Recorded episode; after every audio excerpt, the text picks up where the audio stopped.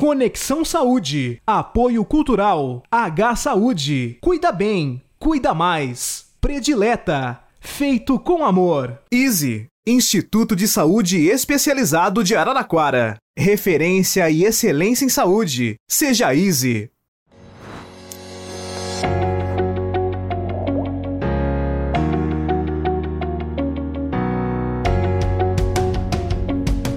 Seja você muito bem-vindo ao Conexão Saúde de hoje. E olha, a gente recebe o professor doutor Rafael Guimarães dos Santos, que atualmente pesquisa o potencial uso terapêutico da ayahuasca em transtornos neuropsiquiátricos. É orientador do programa de saúde mental da Faculdade de Medicina de Ribeirão Preto da USP. Conecte-se você agora com a sua saúde aqui com a gente e seja muito bem-vindo ao Conexão, Dr. Rafael. É uma alegria tê-lo aqui com a gente para entender melhor sobre esse assunto curioso, polêmico, mas se Deus quiser, né, tem bastante coisa pela frente. Muito obrigado pelo convite. O prazer é meu estar aqui, poder falar da pesquisa nacional, né, pesquisa brasileira que tem destaque inclusive fora daqui.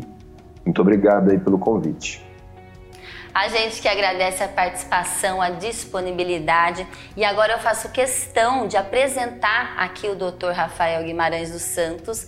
Ele é graduado em biologia pelo Centro Universitário de Brasília, mestre em psicologia pela Universidade de Brasília, doutor em farmacologia pela Universidade Autônoma de Barcelona, né, na Espanha, realizou pós-doutorado no programa de pós-graduação em neurologia do Departamento de Neurociências e Ciências do Comportamento da Faculdade de Medicina de Ribeirão Preto, a USP, pesquisando os efeitos da ayahuasca em voluntários saudáveis em população clínica também, depressão, ansiedade. Atualmente realiza pós-doutorado no programa de pós-graduação em saúde mental, né, da USP, da Faculdade de Ribeirão Preto, pesquisando, né, também os efeitos da ayahuasca no processamento emocional e no sistema endocannabinoide e os efeitos da ibogaína em pacientes alcoólatras, desenvolve atividades de pesquisa junto ao Instituto Nacional de Ciência e Tecnologia, Medicina Translacional desde 2014, pesquisando o potencial uso também né, terapêutico da ayahuasca e do canabidiol em transtornos neuropsiquiátricos, enfim, é muita coisa, doutor Rafael. Agora você pode explicar para gente essa questão dessas pesquisas, né? Com esse chá, com a ayahuasca. Primeiramente, eu queria que o doutor pudesse mostrar para gente, explicar o que, que é a ayahuasca, quais são os benefícios, os malefícios desse chá. A gente conhece muito, né? Pelas questões das vertentes religiosas, o chá, né, o famoso chá de Santo Daime. Mas por que que vocês decidiram fazer essa pesquisa, né? Quais evidências vocês têm hoje? Como que é isso? A ayahuasca é uma palavra que vem do quechua, que é uma língua andina, que quer dizer o vinho das almas, porque a principal planta utilizada é uma, é uma trepadeira, é um cipó, uma vinha, né? É, ela é utilizada por diversos grupos indígenas, né, na Amazônia peruana, colombiana, brasileira, e é uma, é uma prática, no mínimo, centenária, e no início do século XX, algumas religiões sincréticas, como você citou, o Santo Daime, a União do Vegetal, a Barquinha e suas derivações, né, transformaram esse uso indígena num uso mais, mais sincrético e hoje em dia é, esses grupos estão presentes em todo o território nacional, inclusive é, fora do país.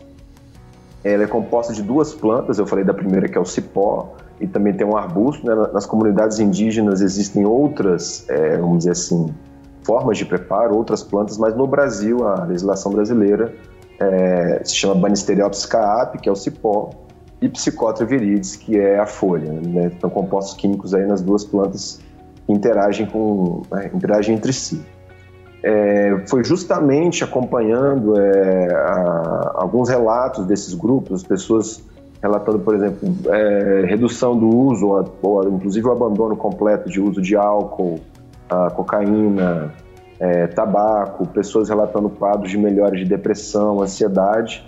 É, então, esses relatos de caso, é, alguns cientistas começaram a fazer primeiro estudos que a gente chama pré-clínicos, né, por exemplo, em animais, em roedores, testando os compostos isolados da, da ayahuasca e encontrando, por exemplo, indícios de efeito antidepressivo. E hoje em dia, a gente está testando isso aqui no laboratório, justamente fazendo estudos clínicos aí com a população com, com depressão, por exemplo. Uh, são dados preliminares, você perguntou os, os benefícios, né? Então, é, tirando a questão do uso é, ritual é, religioso, né, que é permitido em todo o território nacional, é, deve ser respeitada, uh, a questão do, do uso no laboratório, no hospital, ela tem um outro modelo e, ao que parece, o efeito mais promissor até o momento é a questão da, da depressão resistente. Né? É, mas eu quero deixar bem claro, eu quero é, destacar a palavra aqui preliminar. O que é preliminar? São estudos é, iniciais, com poucos voluntários. Houve um estudo aqui em Ribeirão Preto com 17 voluntários. O segundo estudo foi feito na Universidade Federal do Rio Grande do Norte com 29 voluntários. É, os dois sugerem que uma única dose da ayahuasca poderia reduzir os sintomas de depressão, inclusive por, por até três semanas. É, esse é o grande achado que a gente tem, porque os antidepressivos tradicionalmente têm que ser tomados diariamente para produzir o seu efeito, às vezes algumas semanas depois. Mas, repito, são apenas dois estudos e muito, muito pequenos. É, a ayahuasca ela é uma cultura indígena também, né? ela não pode ser é, patenteada, tem a questão do uso religioso que a gente respeita bastante. Então a gente, na verdade, não, não sabe ainda o que, que vai acontecer é, com a ayahuasca. Se ela realmente demonstrar cada vez isso se, se confirme o seu potencial antidepressivo, é, como que ela vai ser utilizada? Uh, vai ser como uma planta medicinal? É, vai ser com tratamento psiquiátrico? Como qualquer medicação né, para lidar com a saúde mental? Como é que vai a pessoa vai ter liberdade de talvez se tratar indo na comunidade do Santo Daime, tomando um ritual indígena? Então, tudo isso a gente ainda não sabe. É, do mesmo jeito que a gente não sabe, por exemplo, os possíveis riscos a longo prazo. Né? O, maior, é, o maior risco que essa substância tem, no caso, é se a pessoa tem, por exemplo, pai ou a mãe com algum transtorno psicótico, como por exemplo esquizofrenia. Essa pessoa, quando toma, não só ayahuasca, mas qualquer outro psicodélico, alucinógeno, como chá de cogumelo, LSD, essa pessoa pode ter um quadro é, psicótico, né? É, e esse pode ser mais, pode ser prolongado, né? Então, inclusive, pessoas que têm transtorno psicótico não podem participar dos estudos que fazemos aqui. É um critério de, de exclusão. É, outro risco é tomar ayahuasca com outros antidepressivos, por exemplo. A gente sabe hoje em dia que as substâncias presentes na ayahuasca, a dimetiltriptamina, é, a armina, elas têm uma estrutura similar a, a alguns antidepressivos, então pode haver uma interação é, medicamentosa. Então a gente sempre pede que as pessoas tenham cuidado, ainda mais com algumas notícias destacam, às vezes, apenas os possíveis benefícios dessas substâncias, né? Então, tomar cuidado com a automedicação, sempre ter, assim, um amparo e a orientação do, do, profissional de saúde, né, da sua confiança. E lembrando, mais uma vez, que é uma substância experimental. A gente não tem, nós não estamos fazendo, nós não temos um tratamento é, aqui na Universidade de São Paulo desenvolvido para tratar depressão com ayahuasca. Nós estamos é, pesquisando isso. Ótimo, é isso mesmo. A gente quer saber, né? A gente continua aqui com o doutor e é importante a gente deixar claro aqui no Conexão Saúde o que o doutor acabou de falar, porque a ayahuasca é uma substância que mexe com o sistema nervoso, é alucinógeno, é psicodélico. Então a gente quis deixar bem claro que é um estudo, assim como o doutor acabou de explicar, e ele vai explicar pra gente no próximo bloco os cinco estudos que a Faculdade de Medicina de Ribeirão Preto está né, fazendo essa experimentação e que também precisa né, de pessoas para participar desses estudos. E você aí também pode participar e ele vai explicar melhor para a gente no segundo bloco, porque agora o médico psiquiatra Dr. Mauro Garcia conversa com a gente hoje sobre as dúvidas do consultório, né? No consultório sobre o diagnóstico e as comorbidades psiquiátricas. Saúde Mental em Pauta. Psiquiatra Dr. Mauro Garcia. Olá pessoal, sou o Dr. Mauro Garcia. Hoje venho falar um pouquinho para vocês sobre as comorbidades psiquiátricas, pessoal. O que, que seria isso? É ter uma coisa e também ter outra.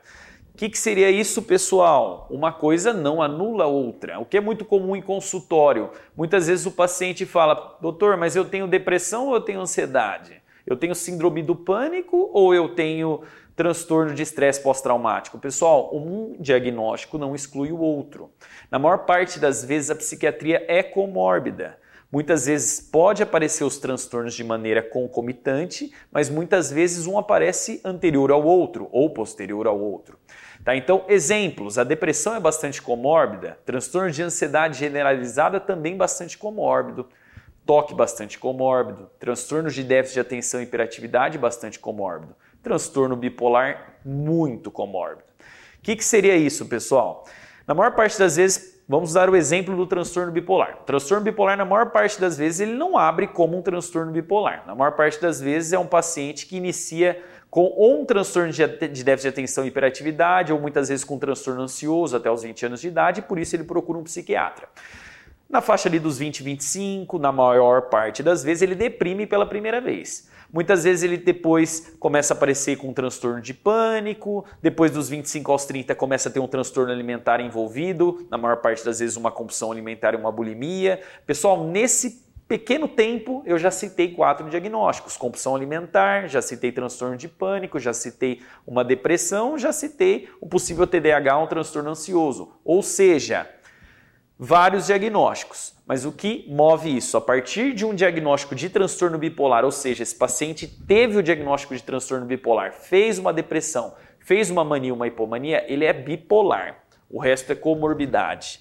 A gente precisa padronizar as prioridades. Um paciente bipolar, ele tem que ser tratado como bipolar. Ansiedade é secundário, transtorno de déficit de atenção e hiperatividade é secundário, toque é secundário, tudo vira secundário. Essas prioridades são fundamentais, pessoal. Muitas vezes o paciente no consultório, ele começa a tomar um estabilizador para o transtorno bipolar e ele fica preocupado com ansiedade. E a gente percebe o que, pessoal? A partir do momento que o paciente toma um estabilizador de humor, porque ele é bipolar, a ansiedade por conta vai estabilizar. Então, esse é o exemplo de um paciente comórbido de transtorno bipolar. Isso pode acontecer e acontece com muita frequência com transtorno de déficit de atenção e hiperatividade. O paciente muitas vezes tem o TDAH, mas na idade adulta, comumente ele começa a ter impulso para alguma coisa, ou para gastos excessivos, ou para álcool, ou para cigarro, ou para droga. Então ele tem um uso de substâncias muitas vezes, ou um descontrole de impulso para alguma coisa e um TDAH, ou seja, um déficit de atenção e hiperatividade. Então, o que é muito importante e prudente nesse paciente? Tratar a causa base. Tratar esse TDAH que muitas vezes até o, o, transtorno por uso de substância dele vai ser cessado ou até reduzido.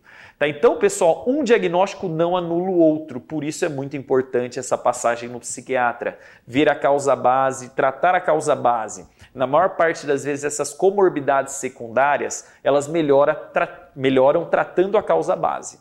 Certo, pessoal? Então, um diagnóstico não anula o outro. Muito comum um paciente psiquiátrico ter um, dois, podendo ter três, até quatro diagnósticos. Procurar ajuda de um médico especialista é crucial, pessoal. Por hoje foi isso e até uma próxima dica.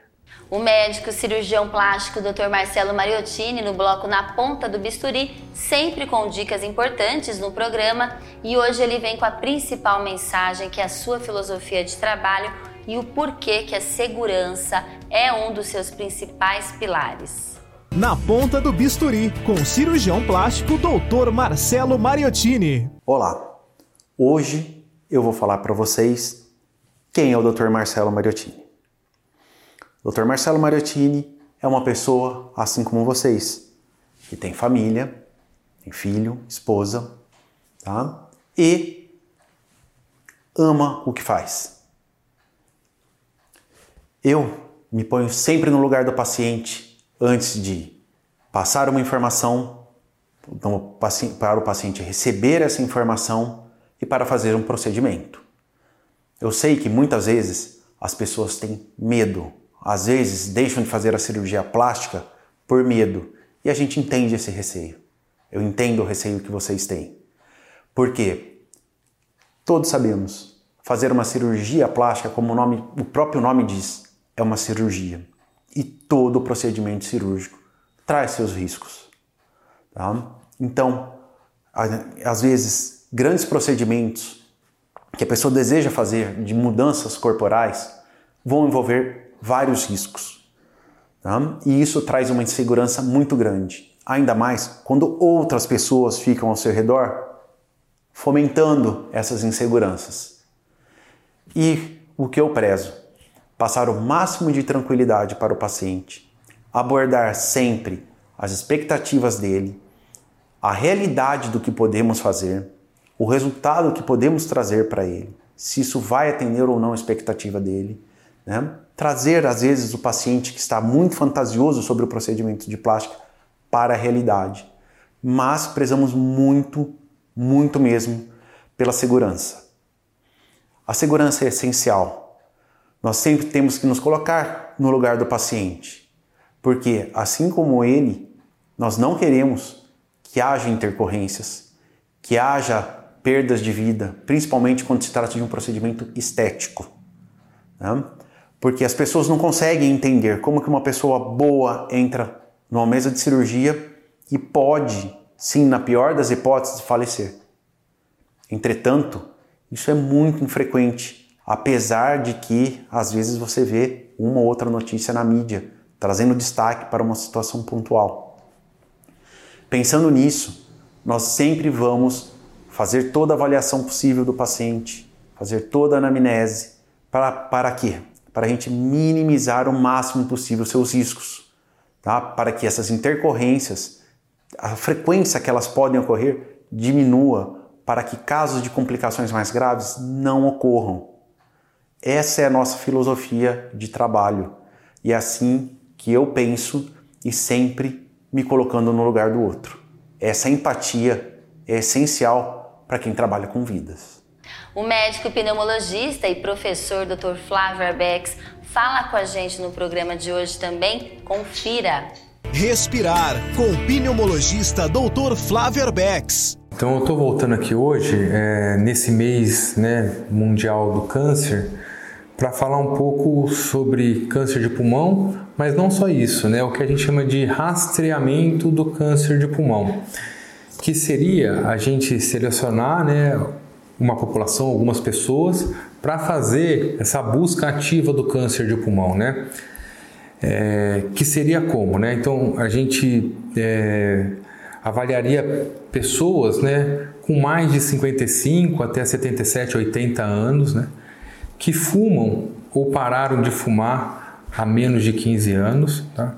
E nessas pessoas a gente é, faria uma tomografia de tórax, né? uma tomografia de tórax com baixa dosagem, que é um pouquinho diferente, que tem menos radiação, no intuito de buscar né, esse diagnóstico de câncer de pulmão em pessoas que não têm sintomas nenhum. Né? Então, o câncer de pulmão é uma doença grave, né? E que ela dá sintomas muito tardiamente, ela demora para dar sintomas. E a hora que a gente começa a perceber os sintomas, o que o paciente vem, já tem uma doença avançada. Então existe essa estratégia, né? Então, de novo, naquelas pessoas que fumam, mais de 50, tem mais de 55 anos, que fumam, ou que pararam de fumar há menos de 15 anos, vale a pena procurar o seu pneumologista para fazer uma avaliação, é, esse rastreamento de câncer de pulmão. Tá? Então essa é a dica que eu ia dar hoje, né, nesse mês de combate ao câncer. O câncer de pulmão é o câncer mais letal que tem, então vale a pena você, né, que está nesse grupo, é, fazer essa avaliação, tá bom? E agora é a hora de Easy, a gente vai falar de referência e excelência. Instituto de Saúde Especializado de Araraquara, que é um centro de saúde composto por um grupo de especialistas notáveis, mestres, doutores altamente qualificados. A filosofia do Easy está pautada em seus cinco grandes diferenciais, que o primeiro é o corpo clínico, Todos são especialistas em suas áreas, comprometidos com a ciência e as suas atualizações. Esse corpo clínico é 100% voltado para a tecnologia, além da interdisciplinaridade entre eles, com atendimento humanizado e acolhedor. E não dá para falar de Easy e deixar o espaço físico de lado, pois é um grande diferencial do Instituto, projetado para oferecer bem-estar a todos que trabalham e visitam o Easy. É muita estrutura, é muita beleza e a gente não pode deixar de falar também da sala de vacinas Immune, vacinas para todas as idades e o Easy Educação Continuada, que é onde você também encontrará cursos de várias modalidades. E esse prédio novo está situado em um lugar privilegiado da cidade de Araraquara, fica na Vila Harmonia, próximo a importantes áreas da cidade. São 1.200 metros quadrados de estrutura. Aproveite, conheça o Easy, seus profissionais, tome também um cafezinho lá na Lola Café e Delícias. A gente deixa aqui para vocês, ó, todos os contatos. Combinado? Seja easy e a gente vai direto agora para o nosso break e a gente já volta com mais Conexão Saúde para vocês.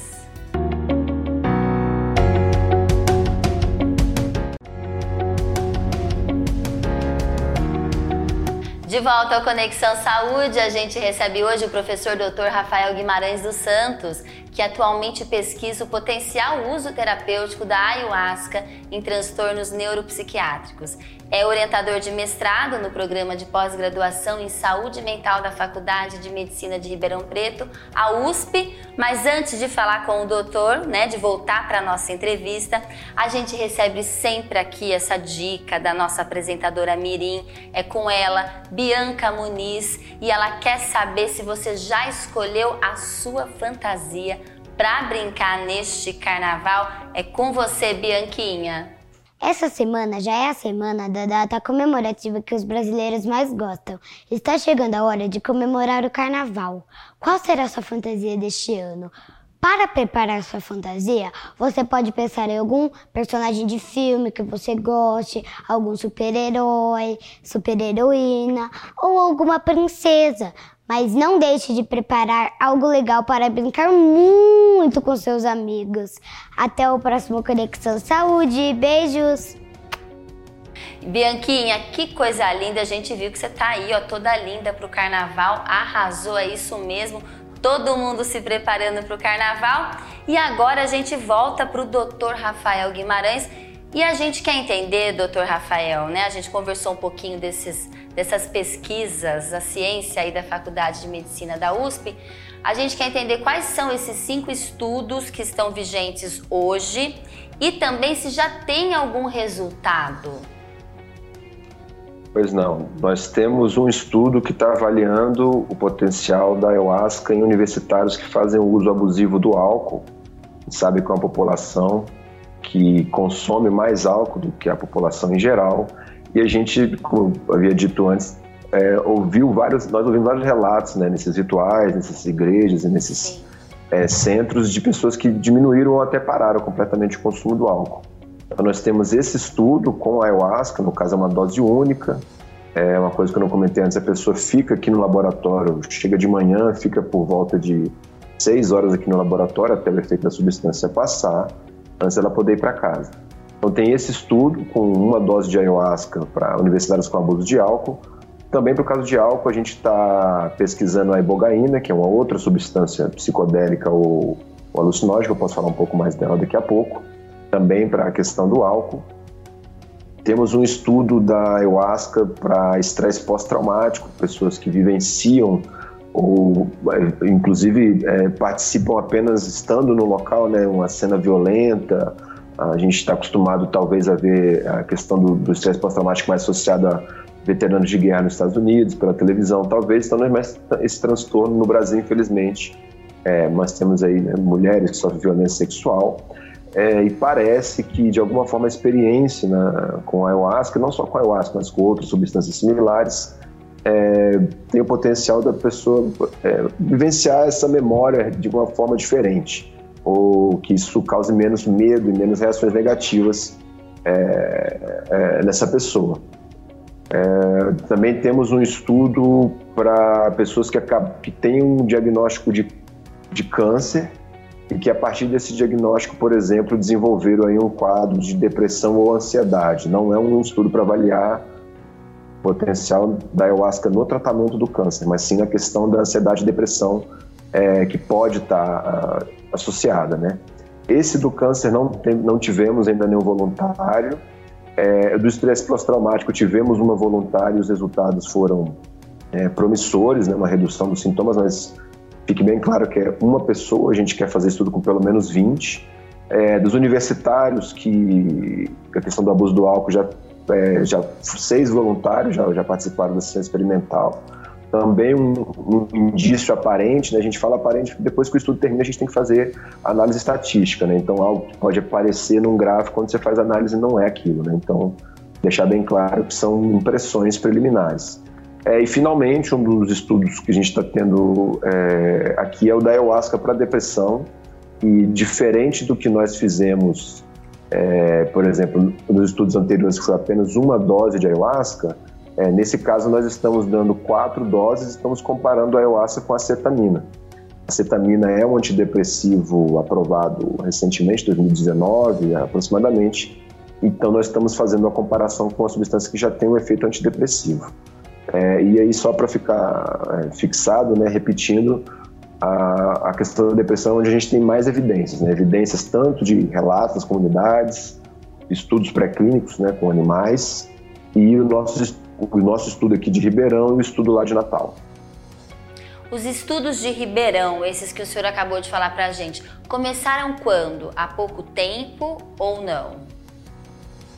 O estudo, ah, no caso do, do, Lucas Silva, que está fazendo o mestrado dele, é um dos universitários que, que fazem uso abusivo do álcool. Então, esse estudo está tá previsto para terminar agora nesse semestre. Ah, o estudo da, da depressão, ele já começou tem uns dois anos, a gente teve o problema aí da, uh, da pandemia. E nós temos a previsão de terminar no final de 2024.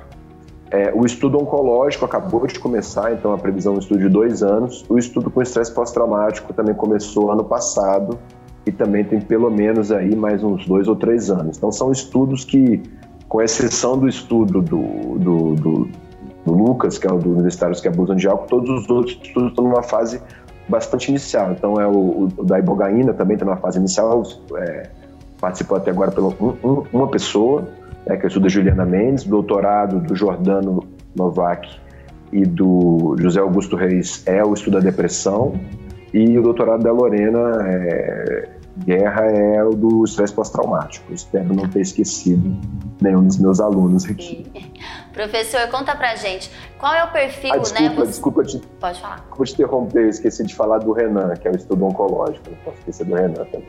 Claro, não tem problema nenhum. Professor, e essa questão da, da necessidade né, de participantes para esses estudos? O senhor acha que o pessoal fica com um pouco de medo porque é com substâncias né, é, que mexem com o sistema nervoso ou, ou não? Como que é isso? Existe um preconceito com esse tipo de substâncias. O que, eu quero dizer com preconceito? Ah, as pessoas, algumas pessoas acham que é algo necessariamente ruim, ou que vai fazer mal, ou que está associado de alguma forma com algo, alguma espécie de, de, de fanatismo, ou alguma né? Então isso são ideias é, erradas, né? Assim, as comunidades que, que usam a substância são eu já tive a oportunidade de visitar várias, várias vezes, né? Então, assim, são pessoas que recebem você bem, como qualquer outra comunidade religiosa. Agora, é fato que envolve o consumo de uma substância psicodélica, alucinógena, que vai alterar a, a sua consciência, o sistema nervoso central.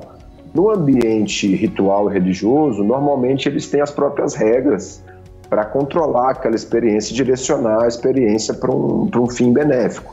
Então, toma-se em grupo, existem pessoas que são, por exemplo, os fiscais que cuidam dos novatos, existe uma entrevista prévia.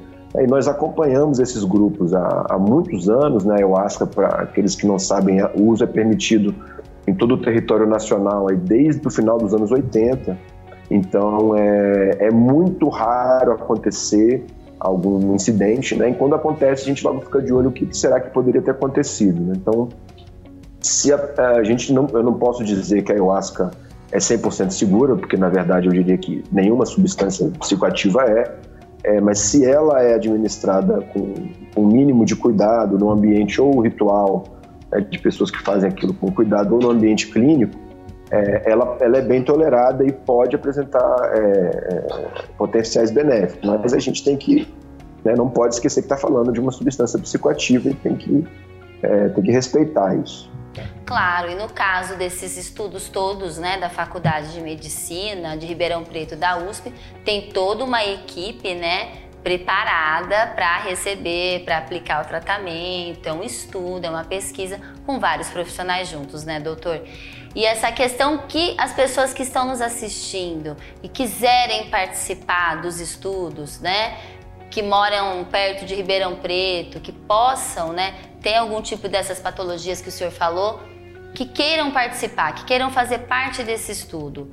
Para onde que elas ligam, doutor?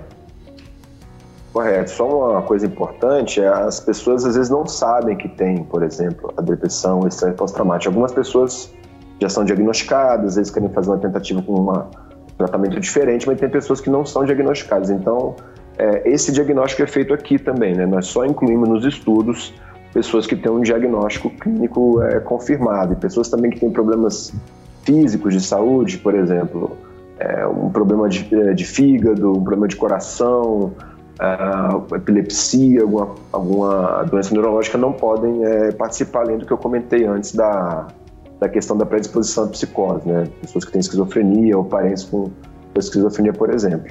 Então, o telefone aqui do nosso laboratório é o 16 é, 3602 2703.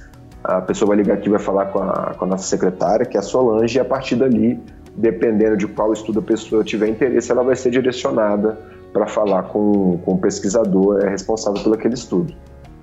Perfeito, perfeito. A gente continua aqui com o doutor Rafael e agora a gente vai lá para o médico neurologista, doutor Dario Baldo Júnior, no quadro Neurologia Sem Neuras. E ele fala com a gente hoje sobre quando o atraso na fala é considerado um problema. Neurologia Sem Neuras. Apoio Cultural. Instituto Neurosanté. Muitas vezes você ouve reclamação do pai ou da mãe que o seu filho ou sua filha ali pequenininho ainda não está falando e que pode ter um atraso na fala, né? É, como é que a gente define isso? Então, primeiro, existem dois mitos aí para a gente esclarecer rapidamente. O primeiro é de que as meninas falam mais rápido que os meninos, porque que a, a, o cérebro da menina amadurece mais rápido. Isso é mito, não há evidência científica de que isso realmente ocorre, tá? A outra coisa é que a criança que tem dois anos, até dois anos e meio, ela não precisa falar. Não é que não precisa, né? É que na verdade uh, tem crianças que vão falar mais cedo, tem crianças que podem demorar um pouco mais, né? Mas isso é mito também, que ela não precisa falar até os dois anos e meio. E existem alguns marcos que são importantes aqui, que são o seguinte, para observar. Na criança, nos três primeiros meses de vida, ela já tem que prestar atenção aos sons, né? É, ela calma com a, com a voz ali de quem está cuidando dela naquele momento, uma babá ou a própria mãe ou pai. Né? Dos três aos seis meses, ela já emite alguns sons como se ela já estivesse conversando, né? E ela até imita alguns sons que ela já ouve ali. Dos seis meses até um aninho de idade, ela já entende o não, o tchau e até outras palavras comuns. E pode até já falar alguma palavra, alguma sílaba, né? Ali entre um ano, um ano e meio, ela já identifica partes do corpo através do que você fala, aponta o que quer e pode até combinar algumas palavrinhas simples, né? Do ano e meio até os dois aninhos de idade, ela já combina as palavras e até já fala várias palavras diferentes, muitas vezes até mais de 20 palavras. E aí, uh, dos dois aos três anos, ela já fala frases com duas, três ou até mais palavras, dependendo da criança, né? é, responde ao sim ou não, né? É, e pode ter uma fala ainda não totalmente que você compreenda, né? E a partir e até os quatro anos de idade, ela ainda pode ter alguma dificuldade, como por exemplo, é dificuldade com a letra R, né? Algumas consoantes e a junção de duas consoantes como LH, né? De falar lhama, tá? Algumas palavras mais complexas que exigem uma fonação mais apurada, né? Então observar esses sinais e entender que algumas crianças podem demorar um pouco mais para falar, sim. O médico pediatra Dr. Victor de Almeida, no bloco Pais e Filhos, fala conosco também sobre a volta das crianças para a escola. Pais e Filhos, com o Dr. Victor de Almeida. Olha, vamos falar agora pós-férias. O que, que vai acontecer? Volta às aulas, obviamente, e as crianças e adolescentes é, têm a questão imunológica aí, é, como eu diria, em primeiro lugar. Por quê? Volta às aulas, concentração de gente, concentração de crianças e adolescentes e muitas doenças. Então, observe bem a carteira de vacinação do seu filho eu ressaltaria algumas vacinas que são importantes que não tem na rede pública, tá? Bem, em primeiro lugar, todas as que existem na rede pública são as básicas, são importantíssimas. Não estou falando que você não tenha que dar essas, essas são as mais importantes. Agora, além disso, haveria vacina para meningite e os reforços para a vacina de hepatite A e varicela, que é a catapora. Então, pergunte ao seu pediatra qual seria a melhor escolha é, para você fazer a atualização é, da vacinação do seu filho. Dessa maneira, você vai conseguir protegê-lo para o período de aulas. A ortodontista doutora Kelly Matias Almeida, do Instituto de Saúde Especializado, o ISE, traz para a gente hoje um assunto de extrema importância. Confira! Oi, pessoal! Hoje eu vim dar uma dica muito importante. Você sabe qual é a melhor idade para colocar aparelho? Podemos colocar aparelho em várias idades. Não tem uma idade específica. Isso vai depender da maloclusão do paciente e da sua maturação dentária esquelética e a idade cronológica para que ele possa aceitar o tratamento. É muito importante que você leve seu filho para fazer uma avaliação e descobrir qual é o melhor momento e não esperar que ele troque todos os seus dentes de leite por dente permanente. Uma criança que tem todos os dentes de leite, para ela chegar na dentição permanente completa, ela vai ter um período de transição de seis anos, com três períodos entre eles de dois anos cada.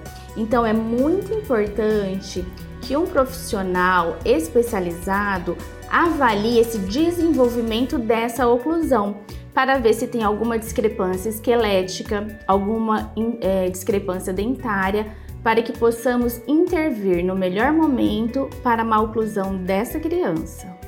Geralmente, o primeiro dentinho de leite que cai é aquele dentinho da frente, o incisivo, e ele cai por volta dos 6 anos de idade.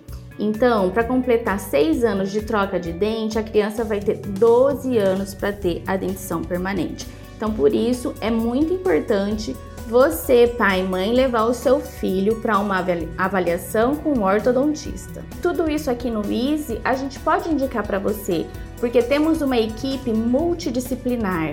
Então é muito importante que quanto antes você traga o seu filho para avaliar o seu sorriso, a sua oclusão é muito importante.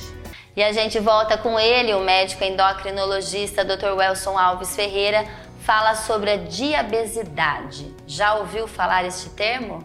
WR Clínica, com o Dr. Welson Alves Ferreira Júnior. Olá, gente. Hoje vamos falar sobre um tema chamado diabesidade, muito comum nos consultórios médicos dos endocrinologistas ultimamente. Então, diabesidade vem a ser um tema da diabetes junto com obesidade. É, é um quadro que se inicia-se quando a insulina, que é um hormônio que nós produzimos, vai perdendo a sua força, a sua eficiência. E isso faz com que o nosso organismo tenha que produzir uma quantidade maior de insulina. E essa insulina, então, é um hormônio anabolizante que, por sua vez, é, acaba levando o ganho de peso.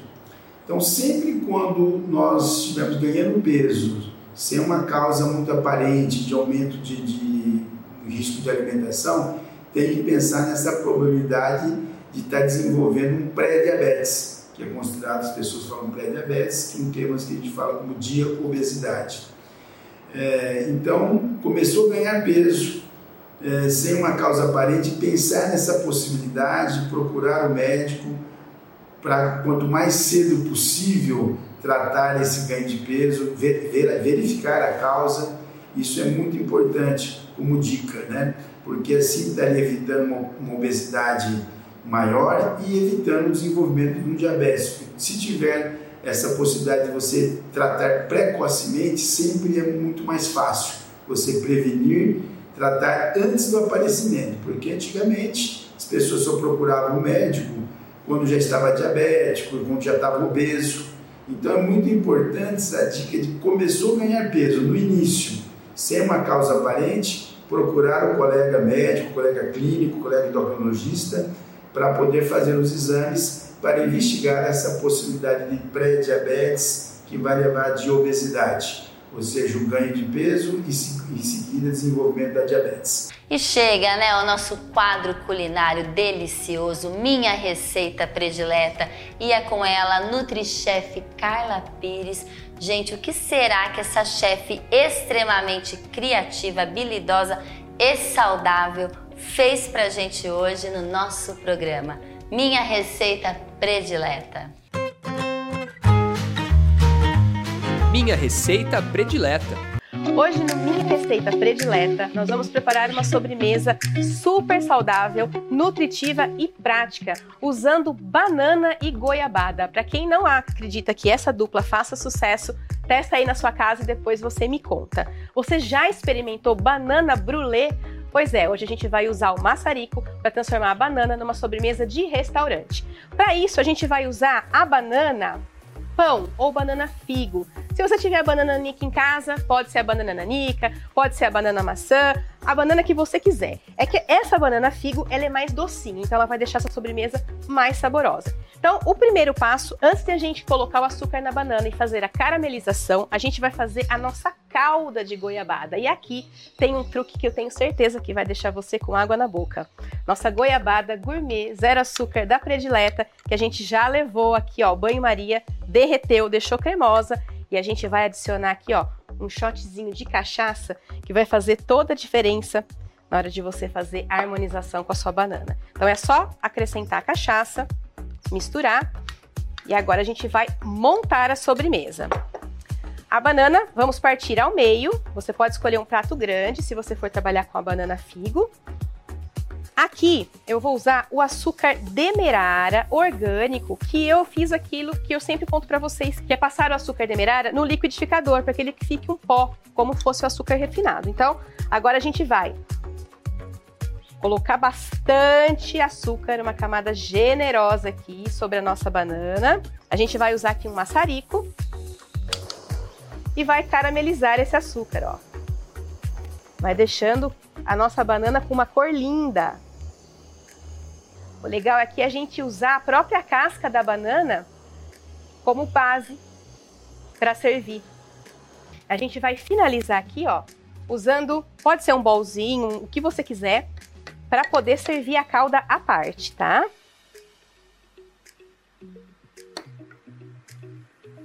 Para que você possa colocar mais ou não. A gente serve aqui no cantinho do prato. E eu coloquei aqui um toquezinho de cream cheese. A gente vai usar aqui, ó, uma bisnaguinha, né? Um bico de confeitar para poder dar um toque aqui de cream cheese na nossa banana. A gente pode jogar um pouquinho de calda na banana e a gente vai finalizar agora com flores. Lembrando que as flores que nós utilizamos aqui em todas as nossas preparações são flores orgânicas, comestíveis, são cultivadas com a finalidade de servir de enfeite aqui e podem e devem ser degustadas no prato, né? Para quem gosta de um toque, eu acho que combina também. Você pode finalizar com um pouquinho de tomilho. Espero que vocês tenham gostado. Lembrando que se você fizer em casa, não esquece, marca a gente. Minha receita predileta. Agora a gente fala de benefícios porque o cliente H Saúde sempre tem benefícios e o mais novo pronto atendimento é o que a gente vai contar para você hoje, que é um lugar acolhedor, confortável, eficaz, feito especialmente para você que dá valor à sua saúde e de toda a sua família. O novo Pronto Atendimento H Saúde fica na Avenida Siqueira Campos 750 e tem conexão integrada ao Hospital Carlos Fernando Malzone. Com este novo Pronto Atendimento, quem tem H Saúde tem vantagens exclusivas de acesso a exames, internações e visitas, além dos atendimentos né, de urgência 24 horas. O novo pronto atendimento está sob o comando de uma equipe especializada que faz toda a diferença. Já tem H Saúde? Este lugar já é todo seu. Ainda não tem? Contrate já pelo 0800 041 6595. Tem o WhatsApp também 16 99700 1350. H Saúde, cuida bem, cuida mais. A gente vai para um breve intervalo. A gente volta com ele, Chico Olive. Fique aí, tem Conexão Saúde para você.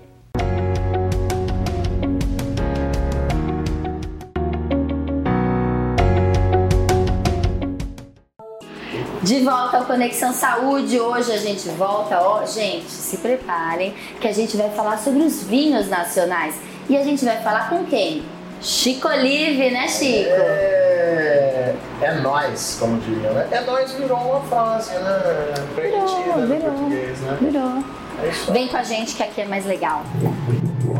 Gente, eu tô falando isso para um slogan de, da minha faculdade. Aqui é mais legal. É, tem- Chico, conta então pra gente o que, que a gente vai aprender hoje de vinho nacional. Então, Priscila, você sabe que hoje o Brasil concentra um macroclima, né? Que é continental, mesoclima, que é estadual, uma região, e microclima, que é uma cidade, um ponto, um local. Muito propício à produção de vinhos brancos e espumantes. Os vinhos nacionais espumantes são muito bem cotados, são vinhos maravilhosos. Na sua maioria tem bons preços. Não é o caso desse, porque esse é um vinho realmente especial, né, para vocês e para você Olha! experimentar, né? É, esse vinho é engraçado que ele tem uma linha, né, que chama Nacombe, né? Por isso que ele põe esse esse Que vinho, né? bacana! Routier e da Ricarré. Routier da Ricarré. E você vê aqui ele tem, ó, se beber vá de carona.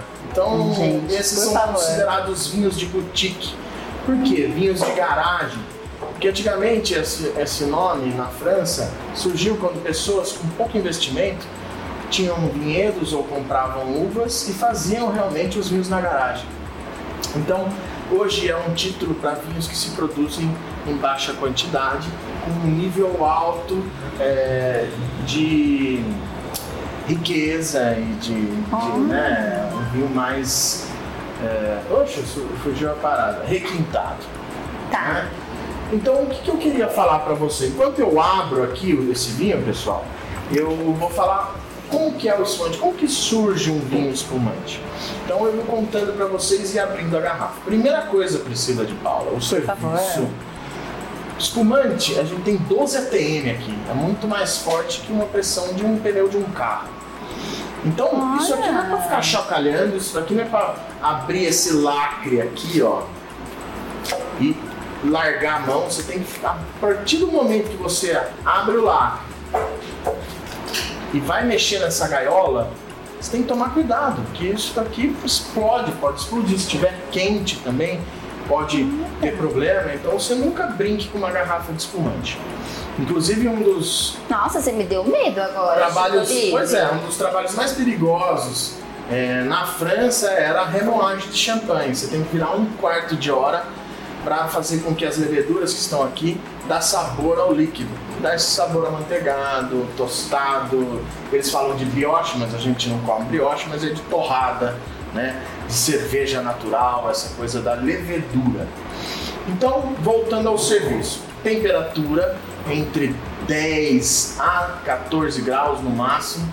O brasileiro gosta mais eh, frio, mais gelada a bebida, temperatura mais baixa. Porém, tudo que a temperatura é muito baixa, a gente perde em sabor e aroma, tá? Ótimo. Então vamos lá. Primeira coisa, a gente tirar aqui esse lacre. A partir do momento que eu tirei o lacre, se quiser usar um pano, não relo aqui, porque a mão é muito quente, pode, né? Eu vou tirar a rolha.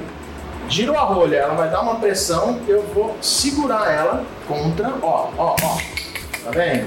Ele tá um pouquinho quente Garoto, aqui, mas olha que delícia. Que bonito, né, Chico? Eu já senti o cheiro aqui. Então as borbulhas, o CO2, CO2 liberado pelo vinho, traz os aromas pra gente. Então o espumante você nunca pode rodar né, para sentir o aroma. Né? Eu tenho essas duas taças, vou falar por que também. Abri o espumante, né, a rolha tá aqui, bem simpática. Inclusive eu gostaria de mandar um beijo aí pra Giana, Marquinho, que são da MN Wines, que trazem esses vinhos, que descobrem esses vinhos pelo país. Tem bastante opção, tá aí no, no legal, legal o Instagram aqui pra vocês. Instagram da MN Wines, acho melhor o Instagram, Chico. Legal. Olha lá, um corta-gotas, que é fácil hoje em qualquer lugar que você acha. Essa é uma taça ah. Depois daquela taça bem baixinha, fininha, é, que era de Maria Antonieta, de champanhe, aquela clássica, se inventaram essas justamente porque concentra os sabores e os aromas direto para o nariz, né?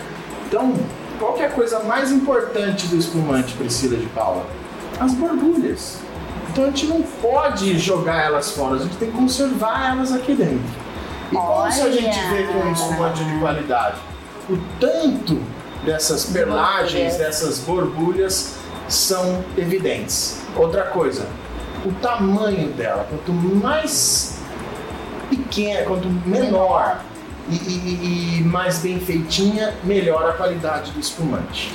E esse creme que tem em volta aqui. Então, ó, essa Chico Olive, é. aprendendo muito aqui, gente. Olha só que coisa e como boa. a gente faz um espumante? Com tanta informação, fica até mais gostoso ainda. Depois muito, de tudo isso. isso. Olha, eu olha. Até, uh, gostaria de falar, porque o que, que a gente faz? Aqui é uma degustação é, direcionada. Né? acompanhado. Então, quer dizer, vai, você vai realmente aproveitar tudo que o vinho tem para dispor.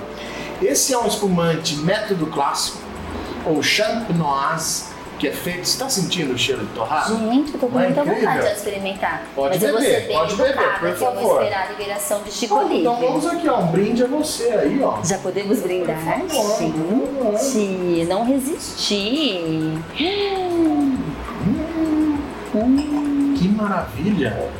Nossa, Diana. Ai, chefe. Maravilhoso. Sommelier, Chico Olive.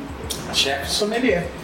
Maravilhoso. Esse é um método clássico porque a fermentação, a segunda fermentação desse vinho, é feita dentro da garrafa.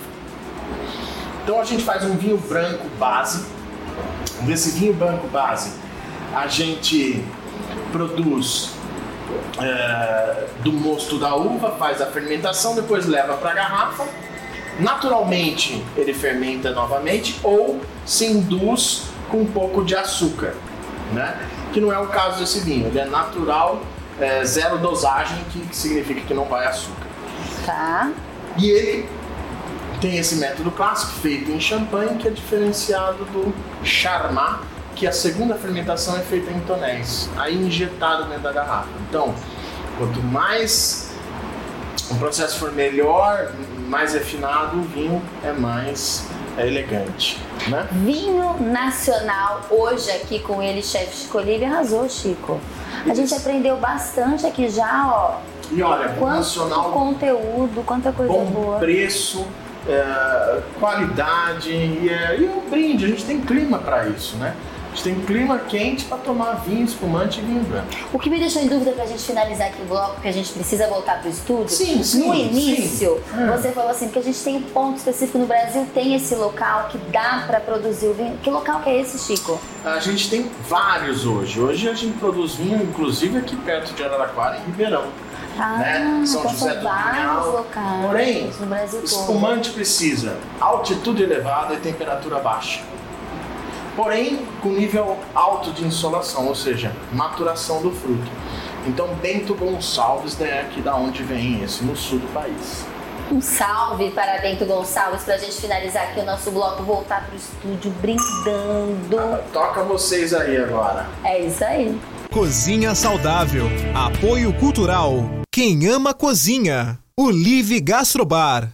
Chefe Chico Olive, que coisa boa! Hoje a gente até tomou um espumante nacional e a gente teve uma aula com ele de espumante nacional. Gente, que delícia, hein? Conexão Saúde aqui sempre com muita coisa boa pra gente.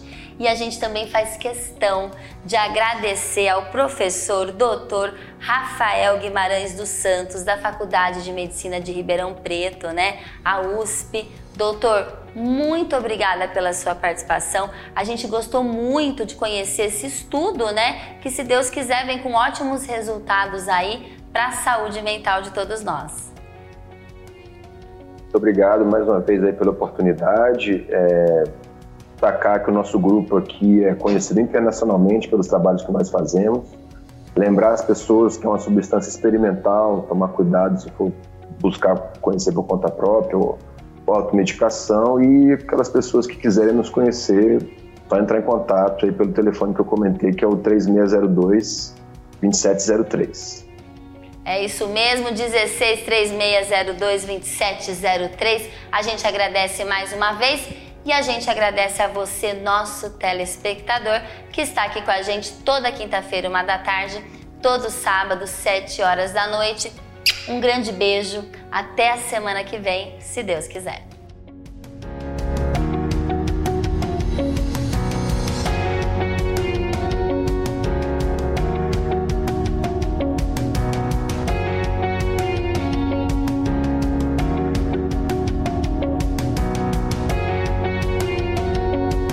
Conexão Saúde, Apoio Cultural, H Saúde, Cuida Bem, Cuida Mais, Predileta, Feito com Amor, Easy, Instituto de Saúde Especializado de Araraquara, referência e excelência em saúde, seja Easy.